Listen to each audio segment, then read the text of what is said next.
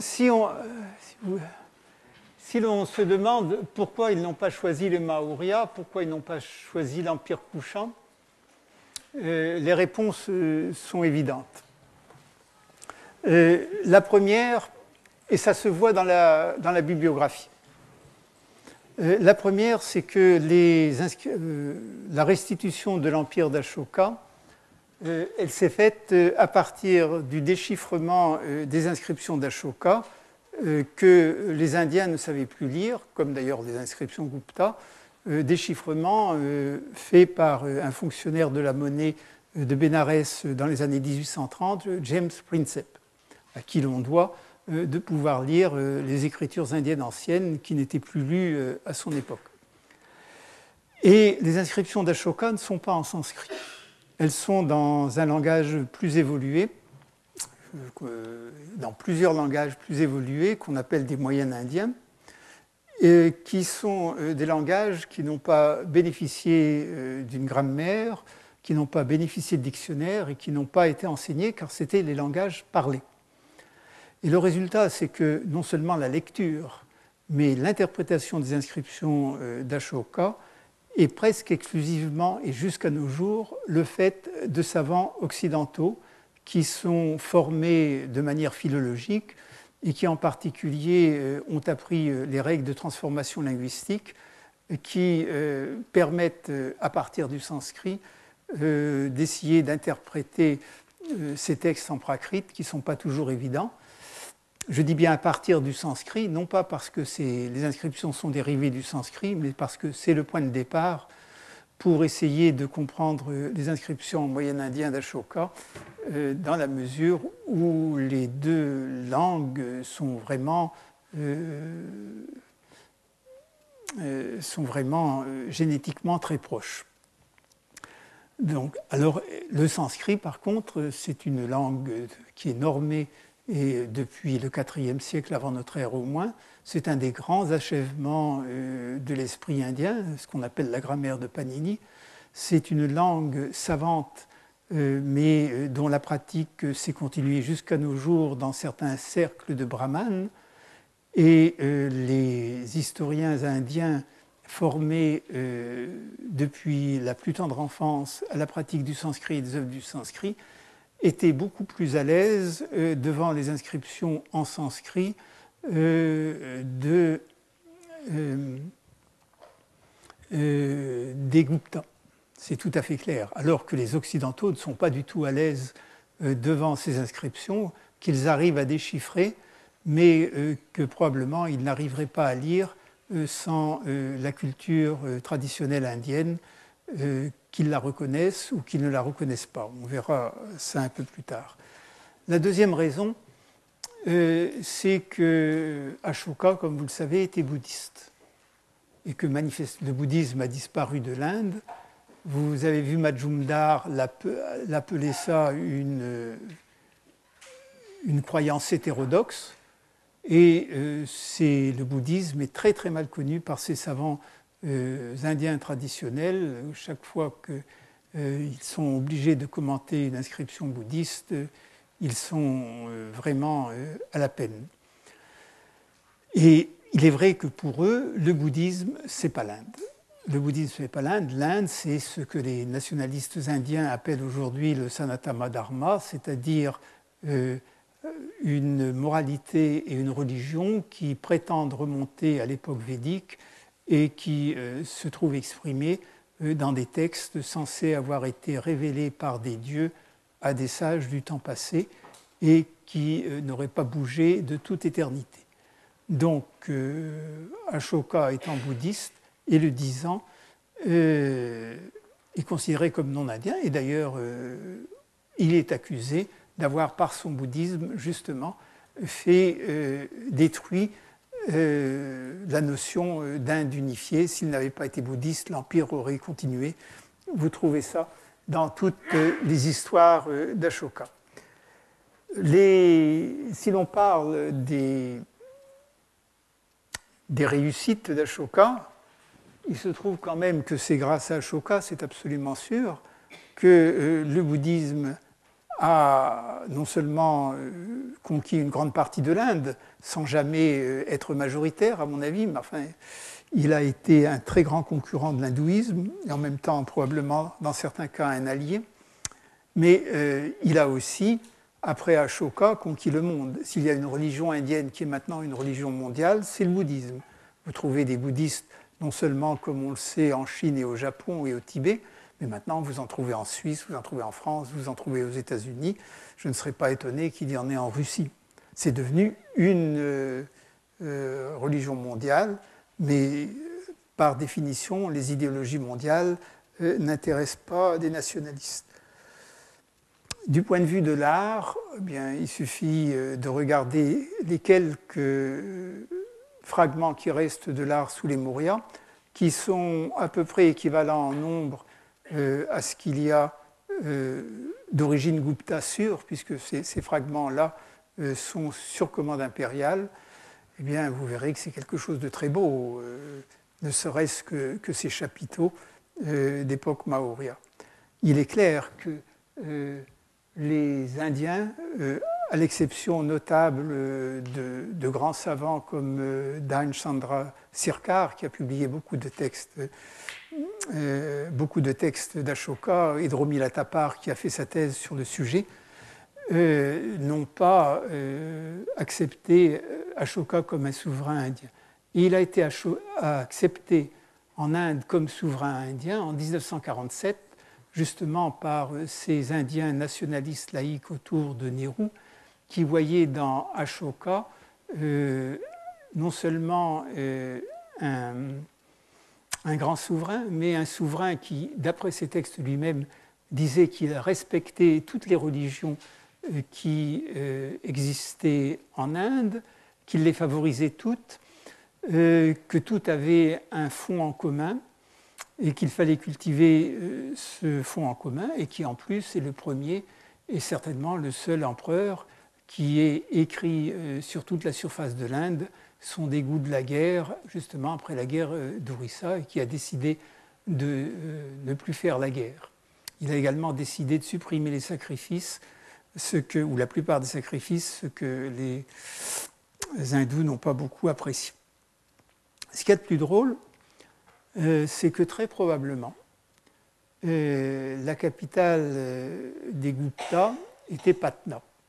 On n'en est pas sûr, vous verrez, mais probablement. Patna, dans l'Antiquité, était connue sous le nom de Pataliputra. Et la capitale dont on est sûr des Maurya, c'était Patna aussi, qui était à l'époque une des plus grandes villes du monde. On a une description de Patna ou Pataliputra par Mégastène, c'est-à-dire euh, sous Bindusara, le souverain qui se trouve entre Chandragupta Maurya et Ashoka. Euh, ce qui est clair aussi, et on le sait par euh, toutes sortes de sources, c'est que l'empire Maurya a été constitué par, je ne dirais pas une révolte, mais en tout cas une défection des provinces indiennes contre euh, l'envahisseur macédonien, Alexandre et ses successeurs. Et ce serait vraiment, à mon avis, un hasard si euh, le nom euh, du fondateur de l'empire Gupta, c'est-à-dire Chandragupta le premier, ne reprenne pas le nom du fondateur de l'empire Maurya, Chandragupta le Maurya. C'est une hypothèse qu'on ne voit nulle part et qui est pourtant l'hypothèse la plus simple pour expliquer ce nom-là. Euh, et ça explique, par exemple, euh, c'est une des données qui explique euh, la localisation de la fameuse inscription dite de Samudragupta à Allahabad. Alors, les couchants, c'est autre chose. Les couchants, c'est un empire également très grand. Et un certain nombre d'historiens indiens ont tout à fait raison de considérer que les couchants étaient des souverains hindouisés. Euh, les couchants, c'est quelque chose que l'histoire indienne a également oublié, euh, mais euh, que la science occidentale a retrouvé et qu'elle a retrouvé à partir des monnaies. Il y a beaucoup de choses qu'on ne connaît pas au sujet des couchants, mais l'on sait en gros que c'est un clan, une, division d'une confédération tribale qu'on appelle les Yuetsi, qui a conquis la Bactriane au IIe siècle avant notre ère et qui peu à peu, donc cette confédération comprenait cinq clans. L'un de ces cinq clans a pris de l'importance et ses souverains, à partir de la fin du 1er siècle avant notre ère, au 1er siècle de notre ère, ont conquis euh, toute l'Inde du nord-ouest jusqu'à ce que l'Empire, à son euh, expression maximale, son extension maximale sous euh, Kanishka I et englober euh, cette région que je vous ai montrée, c'est-à-dire l'Inde jusqu'à la Narmada et l'Inde jusqu'au Bengale. Voilà en gros ce que l'on sait. Il y a des problèmes de chronologie, surtout la fin des couchants n'est pas claire du tout. Mais ce qui est clair, c'est qu'ils sont hindous en Inde et que non seulement ils sont hindous, mais que c'est sous eux qu'apparaissent les premiers textes en sanskrit. Euh, ils sont hindous, c'est absolument sûr. Le grand-père, euh, non, le, père de Kanishka, euh, Vimakatvises, euh, se, se, dit dévot de Shiva. Et après,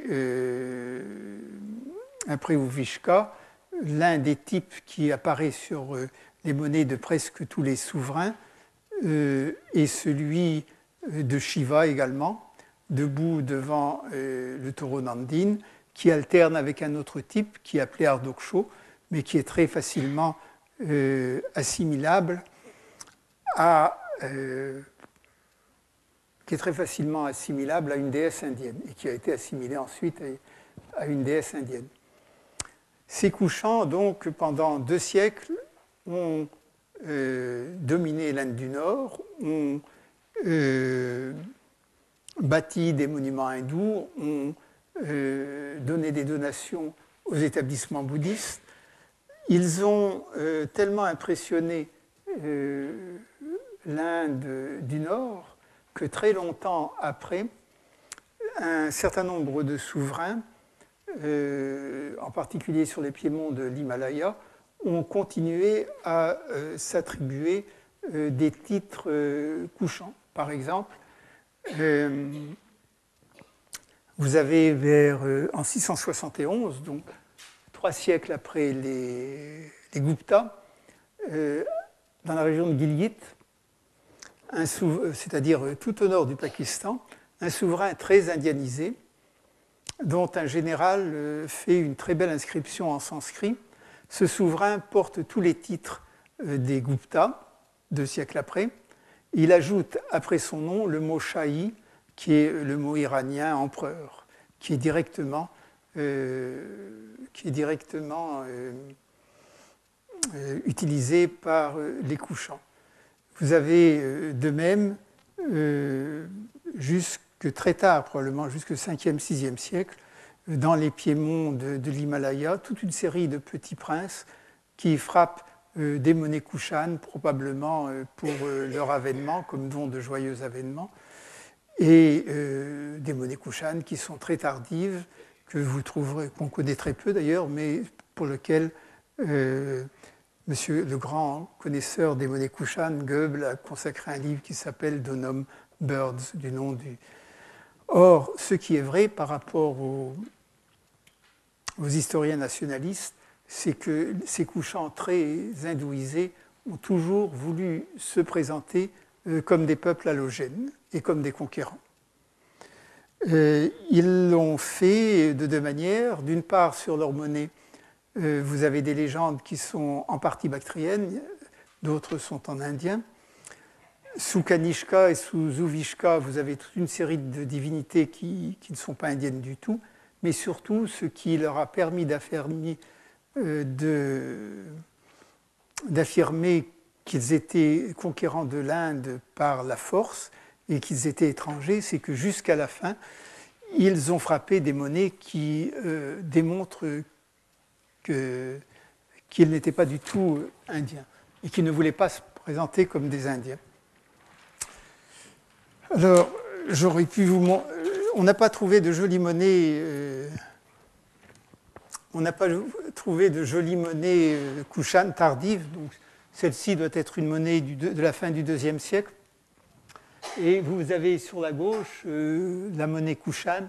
Sur la droite, je reviendrai là-dessus, les, premières monnaies de Samudragupta. Vous voyez très bien quel est le, costume des couchants.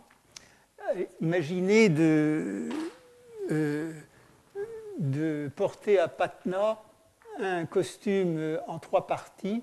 Vous avez d'abord des pantalons avec des bottes, vous avez une tunique, vous avez un lourd manteau, et puis vous avez un bonnet. C'est un costume qu'on connaît très très bien. Euh, c'est le costume des cavaliers nomades euh, et que les couchants ont toujours employé. Vous voyez que euh, la posture est une posture guerrière, la seule chose qui dénote l'Inde, mais euh, elle peut être interprétée autrement, c'est le trident shivaïte, euh, ce qui a remplacé euh, sur certaines monnaies un hôtel du. Eh bien, jusqu'à la fin, les couchants ont porté ce costume non indien, qui est celui des premières monnaies de Samudragupta, mais qu'ensuite il a abandonné.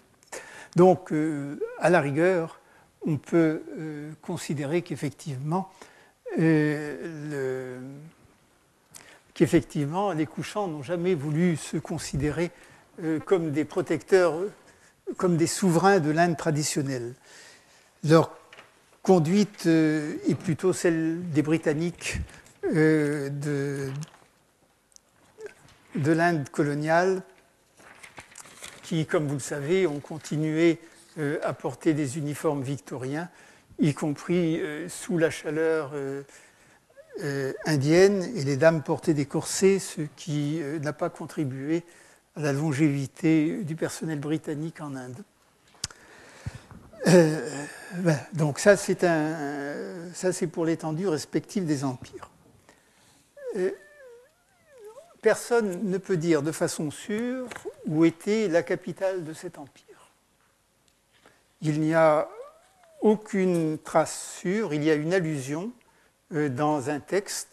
L'allusion n'est pas claire, mais de toute façon, le texte ne dit pas euh, que, euh, ne dit pas que ce texte était sa capitale.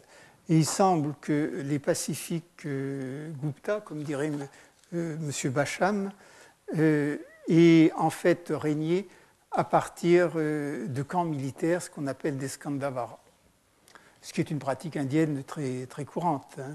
Les, les, Moghols aussi avaient des, des, grandes ententes et, comme vous le savez, les Britanniques transportaient euh, leur administration tous les six mois de Calcutta euh, à Darjeeling ou à euh, comment s'appelle ou dans l'Himalaya.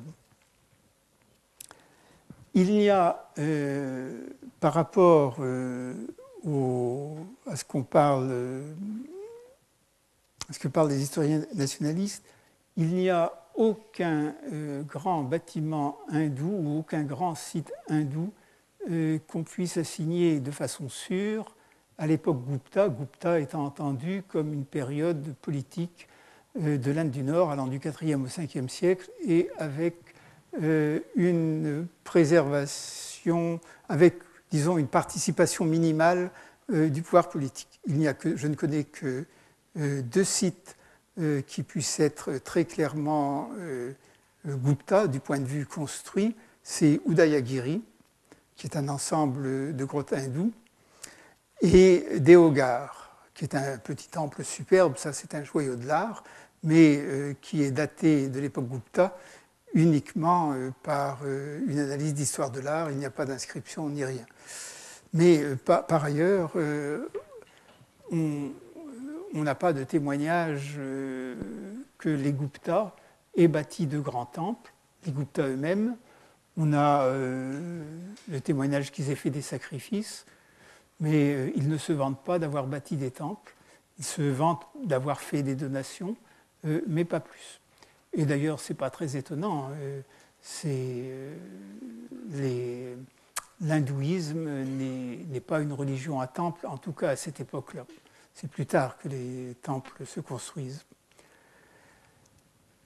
En ce qui concerne euh, les monnaies, euh, les historiens en parlent beaucoup, ils n'en parlent pas toujours très bien, mais euh, j'ai demandé à Éric Olivier de faire une carte qui n'a pas été facile à faire de la localisation des trésors monétaires Gupta d'après euh, la liste que donne euh, le grand savant indien Altekar dans The Bayana Road. Alors, il n'y a pas beaucoup de, trésors. Il y en a une quinzaine que vous voyez ici.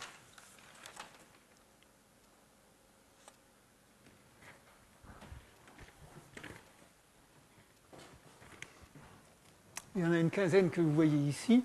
Et vous voyez très clairement que euh, le plus au nord est dans la région de, Delhi, c'est le trésor de Hissar, euh, et que ces trésors sont tous localisés euh, le long de la Yamuna et du Gange. Le plus important étant le trésor de Bayana, qui est le numéro 1, qui est localisé dans l'état de Bharatpur, c'est-à-dire en gros à 60 km à l'ouest d'Agra.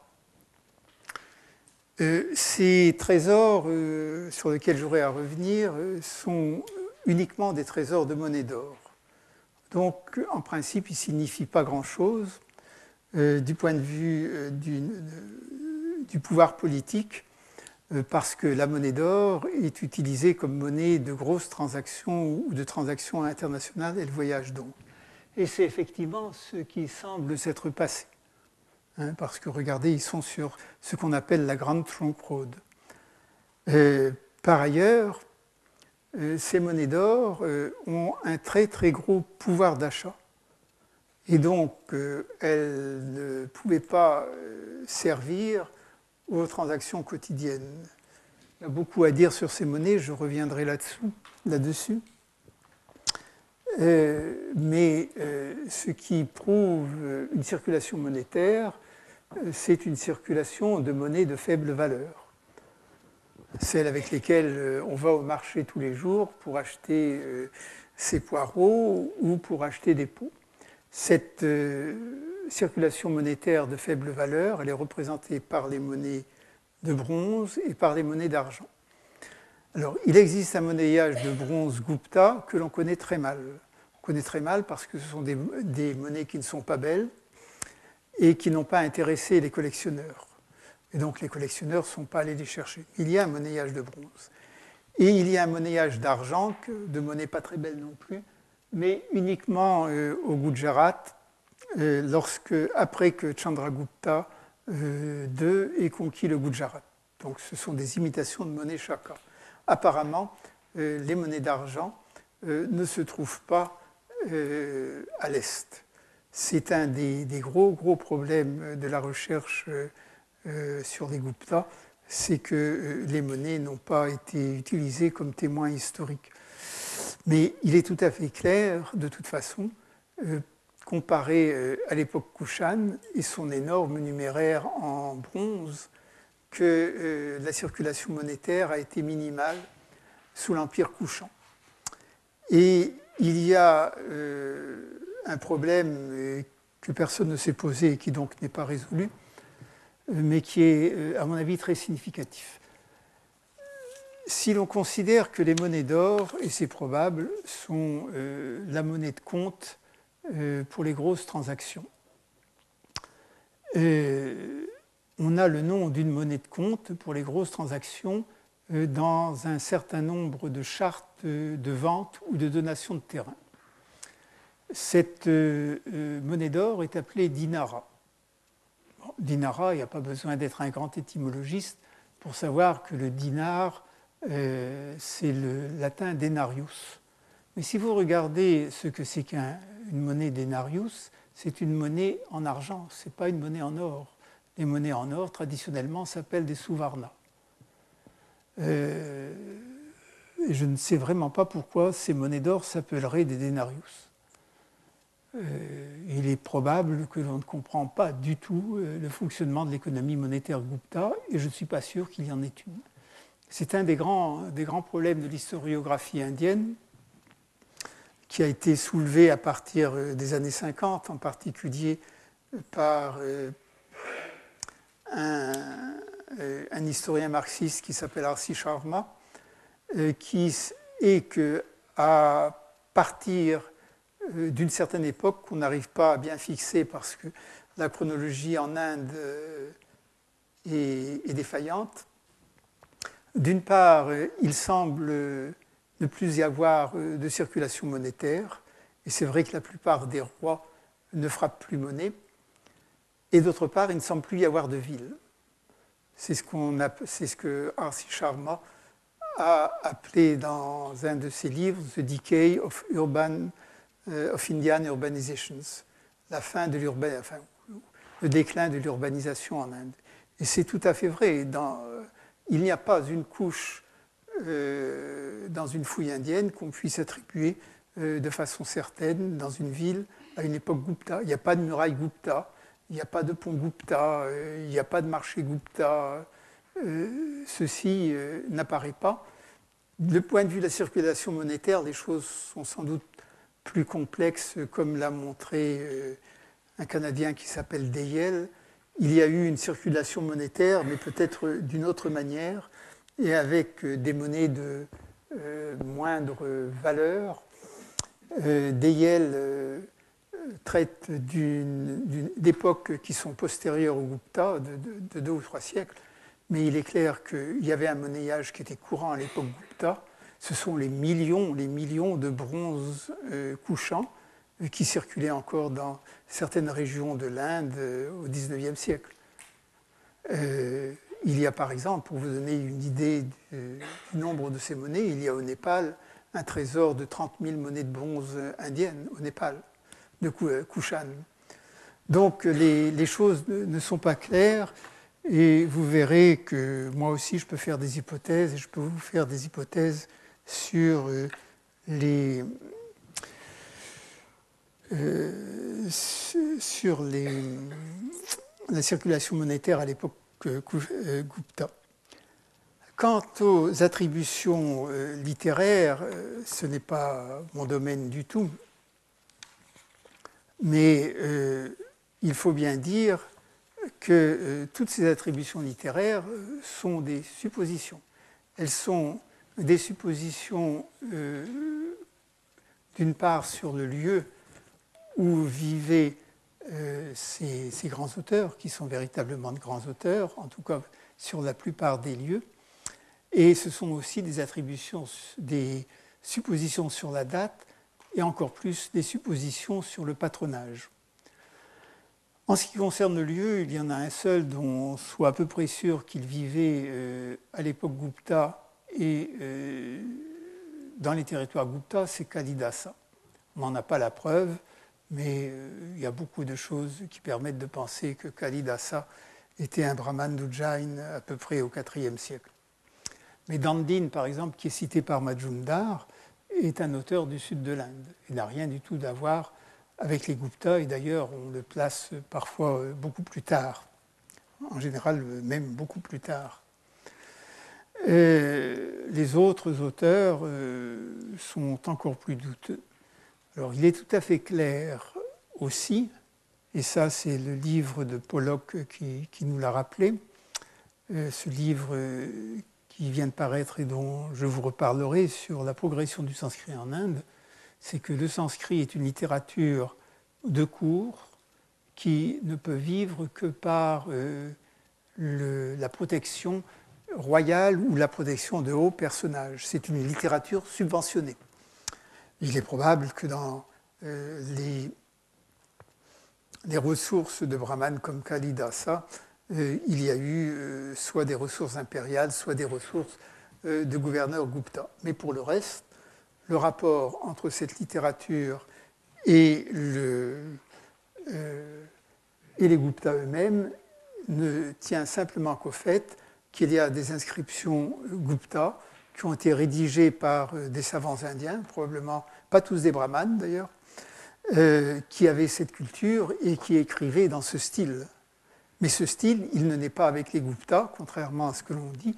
Il naît bien plus tôt, euh, en 150 avant notre ère environ, au Gujarat, sous les Shakas, c'est-à-dire sous une domination étrangère. La première prachasti en kavya et en sanskrit qui existe se trouve sur le rocher de Junagar et à côté euh, d'une inscription d'Ashoka.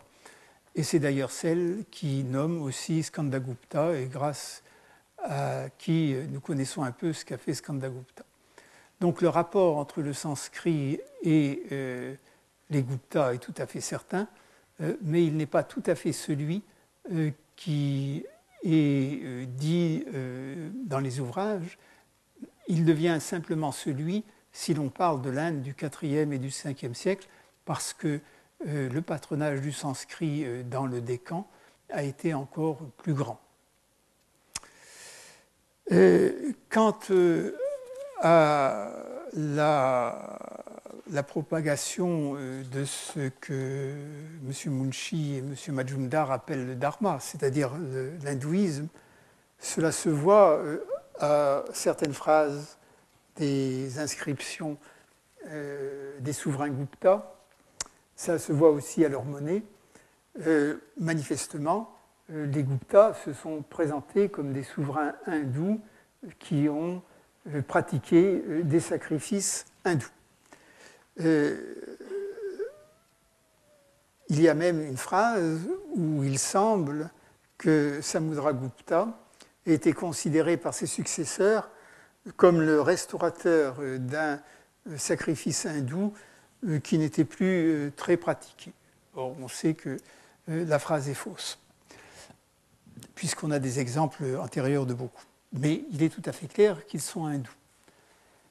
Le problème qui s'est posé à partir de ça, et qui est extrêmement euh, curieux quand on regarde les choses d'un peu loin, c'est que euh, les auteurs indiens nationalistes, ayant considéré que euh, les hindous, que les Guptas étaient des souverains hindous, donc parfaits, donc appliquant les Dharma Shastras, ont eu beaucoup de mal à expliquer tout ce qui, dans les inscriptions Gupta, va contre les prescriptions des textes qu'on appelle de loi ou des textes religieux hindous.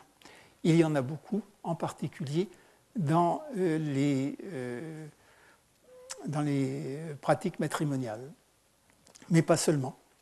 Alors vous avez donc toute une partie de la littérature euh, historique d'origine indienne qui consiste à expliquer que bien qu'en apparence la conduite des souverains Gupta ne répondent pas du tout au canon euh, de l'hindouisme traditionnel, mais malgré tout, ils étaient hindous parce que euh, si on interprète de telle ou telle façon, on voit bien que c'est de l'hindouisme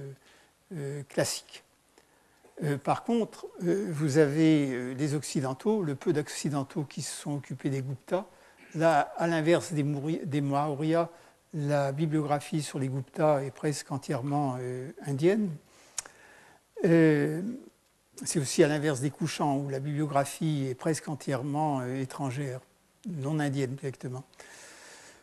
Euh, donc, les étrangers qui, contrairement aux Indiens, ne cherchent pas quelque chose d'éternel et immuable, mais au contraire considèrent que l'histoire est en perpétuel mouvement, au contraire utilisent les inscriptions d'Ashoka. Et avec les étrangers, il faut ajouter le nom de ce grand savant qui est Dain Chandra Sirkar, pour montrer que les textes de Dharma, euh, les Guptas ne les appliquaient pas. Alors, ou bien ils n'étaient pas purement hindous, ou bien ces textes n'avaient pas atteint la forme que nous leur connaissons à l'époque des Guptas. Et vous voyez que selon le point de vue auquel vous vous placez, vous ne posez pas les mêmes questions au texte et donc euh, vous n'avez pas les mêmes explications. Par ailleurs, si l'on regarde un peu quelle est la grande réussite d'époque Gupta, eh bien, c'est certainement le bouddhisme. Et ça, c'est absolument sûr. Je me souviens euh, d'une conférence qu'avait faite euh, ma collègue Johanna van Loosen de Louvre en 1978 à Berlin. Vous savez que les, Britanniques et les gens qui sont de tradition britannique, comme les Indiens. Et dans ce cas-là, Madame Lawson de Louvre, qui était euh, professeur à Leiden, mais qui était de formation britannique, euh, ont l'habitude de faire ce qu'ils appellent les Wilson Lectures ou les Carmichael Lectures, c'est-à-dire des, conférences devant qui se réunissent chaque, qui, ont lieu chaque année et qui sont un grand honneur que l'on est supposé faire à la personne euh, délivrant la conférence. Ce sont des choses extrêmement littéraires. Et euh, Madame Johanna van Loosen de Louvre avait dans ses tiroirs une conférence de ce genre qu'elle a faite deux ou trois fois, où elle expliquait la naissance de l'image du Bouddha. Et ça se terminait de façon très très belle. Vous aviez une superbe image de Bouddha euh, gandarien, comme vous pouvez en voir euh, au musée Guimet. Elle montrait une image du Bouddha gandarien qu'elle datait du IIIe siècle, disons. Et puis elle montrait une image d'un Bouddha de Batura d'époque Kushan, qui, est encore, qui sont, certains sont très beaux. Et elle disait, voici l'aboutissement de ça, c'est le sommet de l'art indien. Et le sommet de l'art indien, c'était le, grand Bouddha debout de Sarnath, qui est daté de l'époque Gupta par une inscription et qui est effectivement l'image qui a conquis le monde au nom de, l'art indien. Alors, euh, la plus grande, on peut très bien dire que la plus grande réussite euh, de l'époque Gupta, euh, c'est le bouddhisme. Et l'art d'Ajanta, qui n'est pas Gupta et qui est un peu postérieur, c'est aussi une grande réussite, mais une grande réussite qui est due aux donateurs bouddhistes. Et puis il n'y a pas que ça. vous avez les, grands euh, penseurs bouddhistes euh, du 4e et du 5e siècle.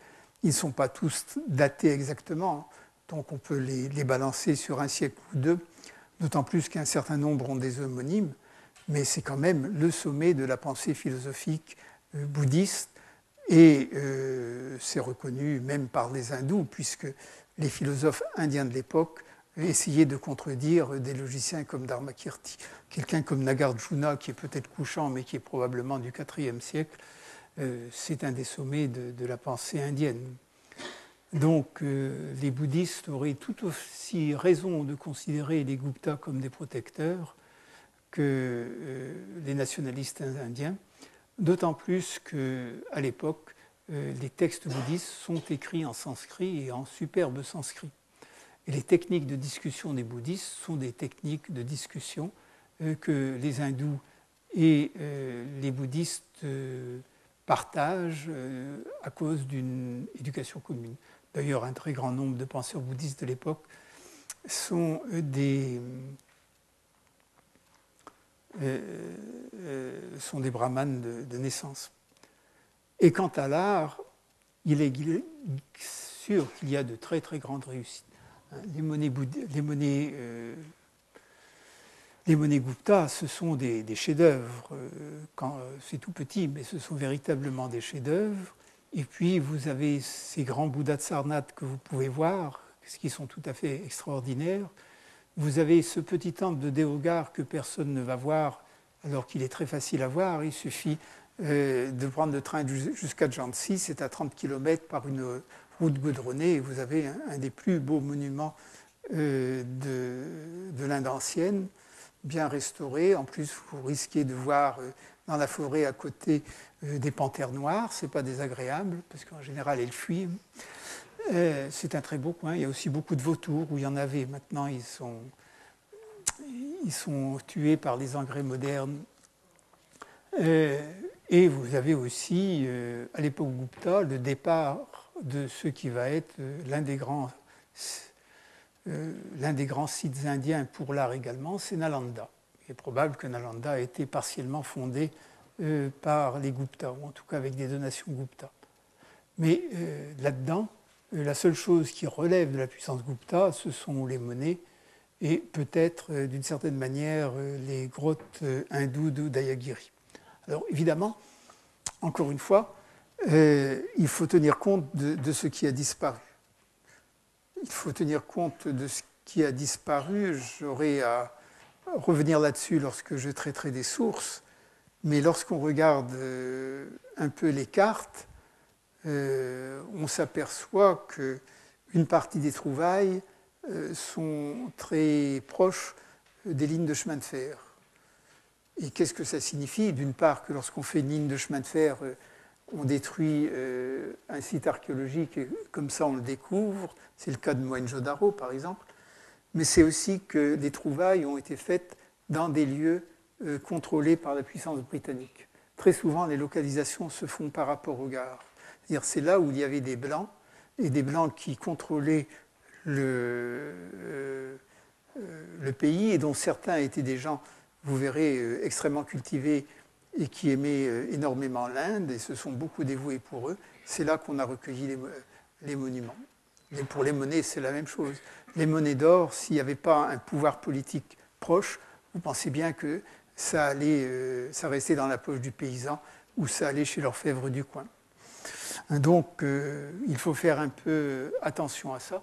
Mais il est tout à fait clair que lorsqu'on regarde euh, et de, loin ou,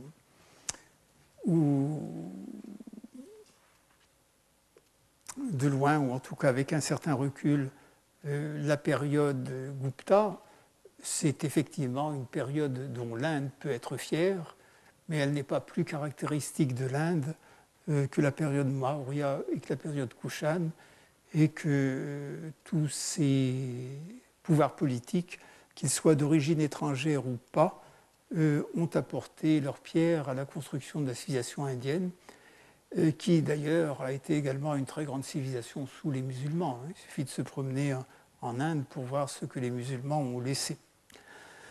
Euh, le nationalisme, ça donne parfois, et même très souvent, des œillères. Et comme heureusement, en France, nous ne sommes pas concernés directement par ce nationalisme indien, ou en tout cas pas encore, euh, nous avons euh, le loisir de voir les choses un peu plus loin, d'autant plus que notre propre histoire euh, et l'histoire allemande nous ont appris comment le nationalisme peut aboutir non seulement à des constructions fausses, mais à des constructions qui ont des conséquences meurtrières. Donc ceci, c'est pour servir d'introduction à ce que je vais vous dire au cours euh, des quelques semaines qui suivent. Et euh, si vous voulez, on va refaire un certain nombre de, données générales avant de, reprendre, avant de, de, parler vraiment histoire des Gupta. Je vous rappelle d'abord comment euh, les choses se passent du point de vue chronologique.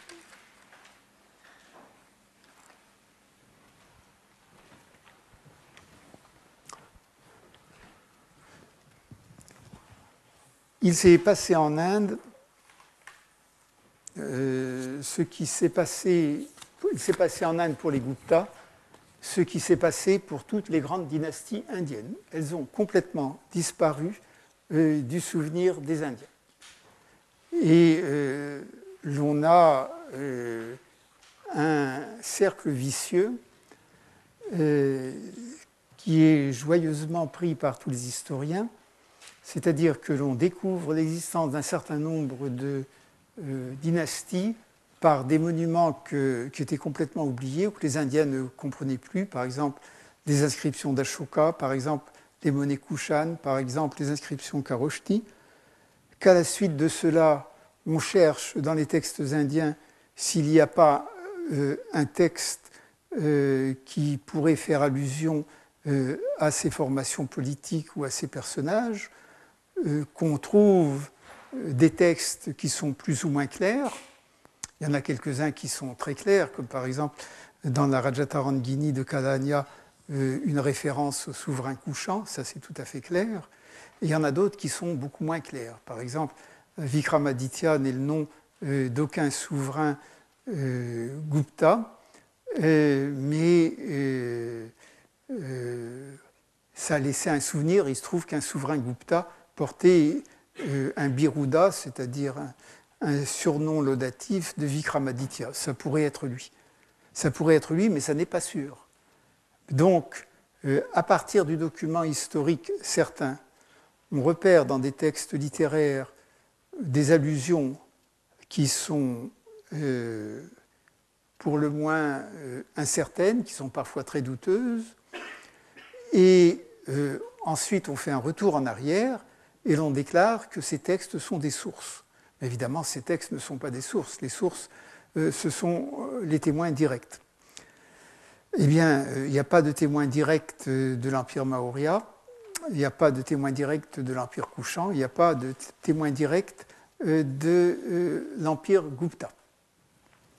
Et donc, la personnalité des Gupta, on la connaît par un certain nombre de travaux qui ont été faits par des personnages tout à fait remarquables, qui ont euh, marqué euh, l'histoire de l'Inde. Et si un jour vous vous intéressez à, l'idéologie coloniale, vous verrez quand même que les Britanniques, je ne suis pas du tout un défenseur du colonialisme britannique, euh, ont quand même fait beaucoup pour que l'Inde retrouve sa fierté nationale les inscriptions Gupta ont donc été délivrées, ont donc été, euh, qui sont notre base principale, elles ont donc été euh, déchiffrées par Princep. En fait, il en a déchiffré une, l'inscription d'Allahabad, et ensuite la base. Ce sont les autres inscriptions qui ont été éditées d'abord par euh. Ah oui, mais il faut que je vous parle de ça. Et ces flits que vous voyez ici, je vous donne la tête, je reviendrai dessus tout à l'heure.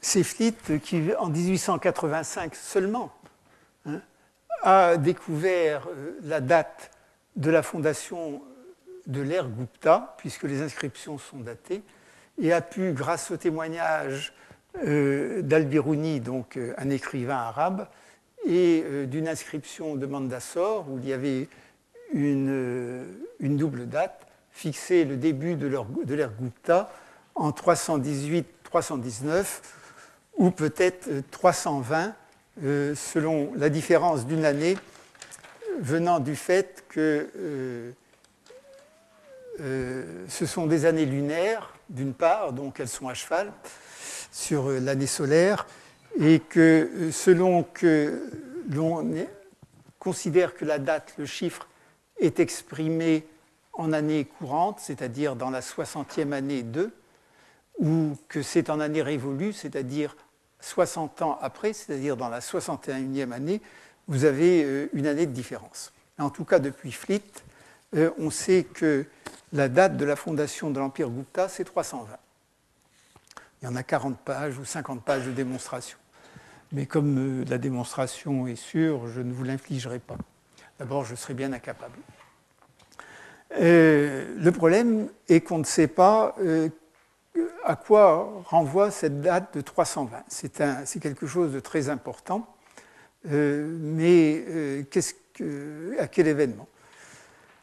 Les deux premiers empereurs qui portent le titre d'empereur, donc le titre de Maharaja Adiraja, sont Chandragupta I et Samudragupta.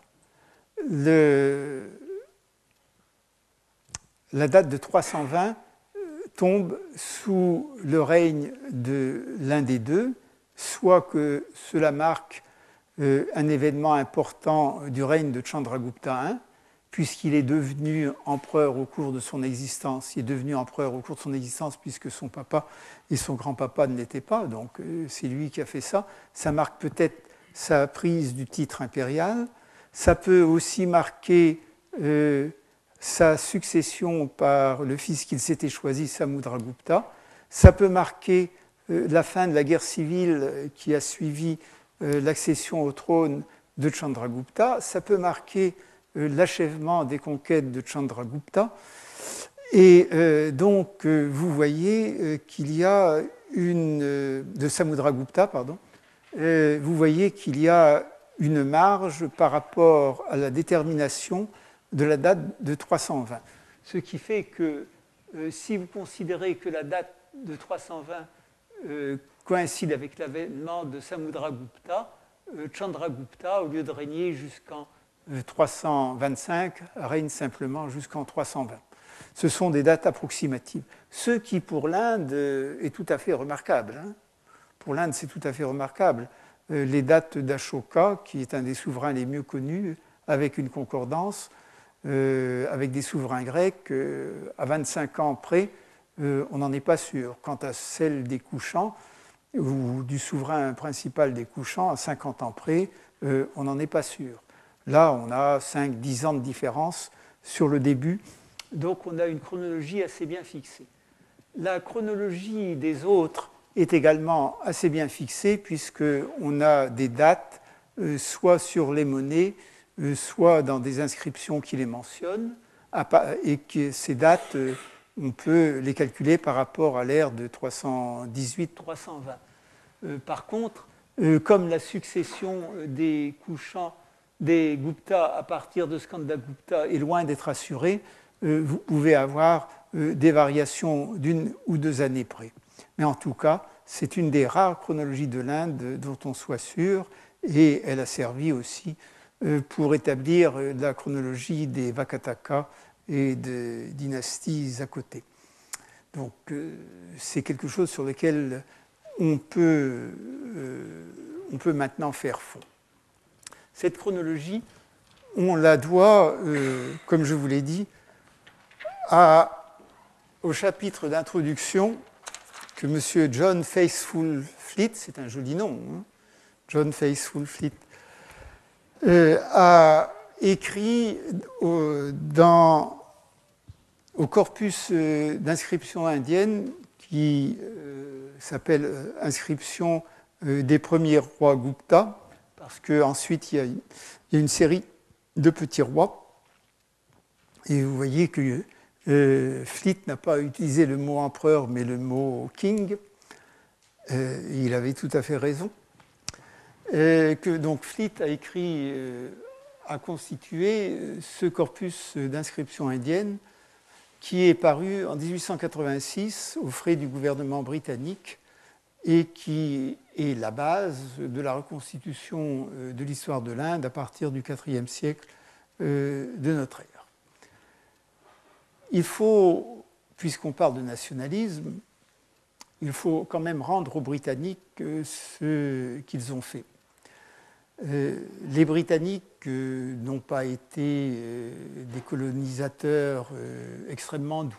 La répression de la révolte de 1857, ça a été quelque chose d'horrible. Une des pires régressions coloniales, répressions coloniales qui ait pu exister. Et jusqu'en 1947, les Britanniques se sont considérés comme les rois de l'Inde blanche. Il y a quelque chose euh, d'extrêmement euh, caractéristique si vous regardez l'histoire de Delhi.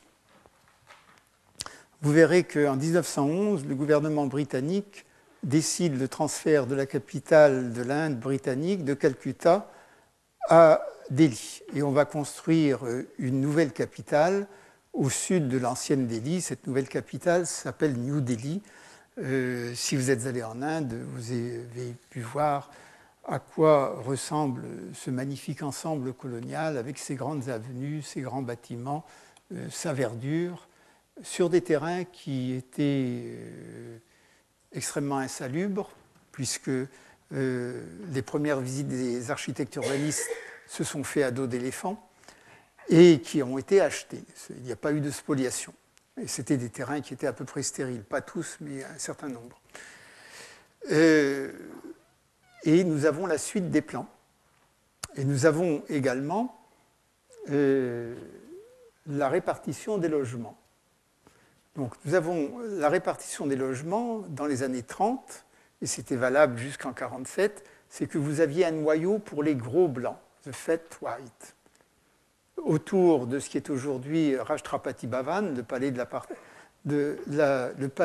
euh, du président de la République, et qui devait être le palais du euh, gouverneur des Indes, qui, a été le palais de Mountbatten pendant que Mountbatten occupait ce poste. Autour de ce bâtiment, il ne devait y avoir que des blancs, le mot white est partout, que des blancs de haut standing, c'est-à-dire les généraux, les chefs de ministère, tout ce qui comptait dans l'Inde impériale britannique, les commerçants en étant exclus, comme vous le savez si vous avez lu Kipling. Ce sont les Boxwala. Et puis il y avait un deuxième cercle euh, d'habitations. Ces habitations, vous pouvez les voir, hein. ce sont les, bungalows euh, euh, coloniaux qu'il y a dans New Delhi et qui sont occupés aujourd'hui par des hauts fonctionnaires ou par les députés à l'Assemblée nationale. Ce sont les bungalows, par exemple, qu'occupe Madame Sonia Gandhi. Tout autour, il y avait les maisons réservées pour les slim white, les blancs maigres, c'est-à-dire l'administration moyenne. Et il y avait un troisième cercle qui était pour les Black Indians, exclus tout à fait euh, de la ville blanche, y compris euh, les Rajas alliés, comme euh, les grands Rajas, les Maharajas, comme celui de Jaipur, qui étaient des, ou de Gwalior, qui étaient des, grands supporters de l'Empire britannique.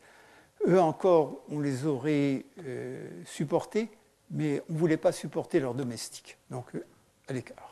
Alors maintenant, euh, ça a un peu changé, évidemment, mais ça vous donne une idée de l'esprit euh, des coloniaux britanniques dans l'Inde des années 20 et 30. Et ça a continué jusqu'en 47. Mais à côté, il faut dire qu'il y a eu une couche de fonctionnaires britanniques tout à fait remarquable depuis le XVIIIe siècle qui a retrouvé et qui a sauvé tout ce qui a été euh, la richesse intellectuelle de l'Inde, les titres, les, livres, la sculpture, l'histoire, et qui a formé toute une génération d'Indiens qui euh, n'ont pas pu obtenir euh, les hauts postes qu'ils méritaient parce qu'ils étaient sujets, mais qui quand même ont pu produire. Alors je vous expliquerai la semaine prochaine, si vous voulez bien quelle a été la formation euh, de ces savants britanniques et de ces savants indiens. Et aujourd'hui, je me permets de vous remercier d'avoir bien voulu m'écouter pendant deux heures. Semaine prochaine.